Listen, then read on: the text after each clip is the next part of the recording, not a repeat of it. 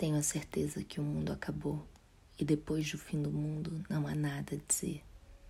Não há linguagem depois do fim do mundo. Adeus, adeus a linguagem.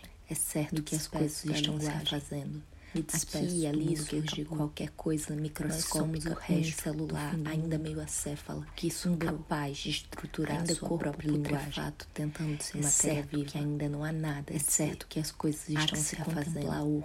Aqui e ali surge qualquer coisa microscópica, uma celular, ainda meio acéfala, sobre a cabeça, incapaz de estruturar sua própria Toda vez que abrimos a boca, é certo que ainda não há nada de dizer se acabando. Oxygen. Me despeço da linguagem me despeço do mundo que acabou. Nós somos o resto do fim do mundo, o que sobrou. Ainda corpo putrefato tentando ser matéria viva. É certo que as coisas estão se refazendo. Aqui e ali surge qualquer coisa microscópica, unicelular, ainda meio acéfala, incapaz de estruturar sua própria linguagem. É certo que ainda não há nada a dizer. Há que se contemplar o horror, juntar o que ficou, tentar erguer uma casa, um abrigo, por um teto sobre a cabeça para não se molhar. Toda vez que abrimos a boca, ainda ecoa o som do mundo se acabando. Há que se dar um tempo para que as coisas se refaçam e aí possamos falar de outras coisas. Depois do fim do mundo, nos tornamos monotemáticos, extremistas, imensamente esperançosos ou terrivelmente apáticos. Perdemos o meio, os meios, um pouco da razão e muito do interesse. Depois do fim do mundo, eu me tornei monocórdica. Falo sempre na mesma métrica.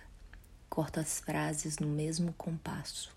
Um, dois, três, quatro. Um, dois, três, quatro.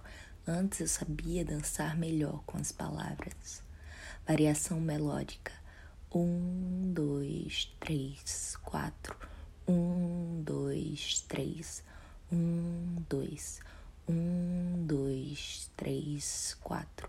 Um, dois, três. Depois do fim do mundo, eu emudeci.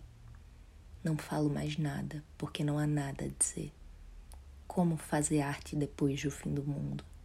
Como escrever depois do fim do mundo? Como falar de amor, da grande explosão do Krakatoa, do Vesúvio, dos lobos, da maciez das minhas calcinhas, do meu medo da morte, do acidente em Cidade Alta, do horror de Potosí, sem remeter ao fim do mundo. Adeus, adeus, linguagem. Não celebramos sua morte, abruptamente a sentimos. Adeus, adeus. Eu nunca fui muito religiosa e não acredito em ressurreição, mas em algum lugar um átomo aquecido e denso está a ponto de se expandir.